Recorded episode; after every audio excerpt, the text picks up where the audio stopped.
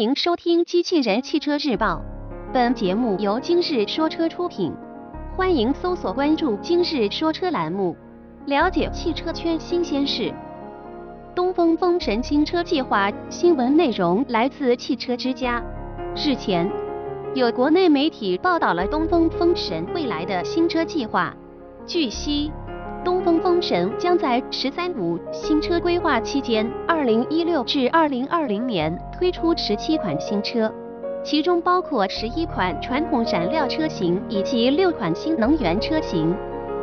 据了解，东风风神将在未来投放十一款全新传统燃料汽车，其中包括四款轿车、六款 SUV 以及一款 MPV。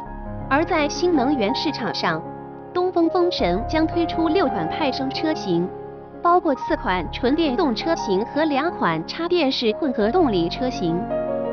东风风神未来的新车计划更偏向于 SUV 与新能源车型，其中2016年到2020年的每一年都会推出一款 SUV 车型，包括了对小型 SUV 到中大型 SUV 市场的全覆盖。播报完毕。感谢关注。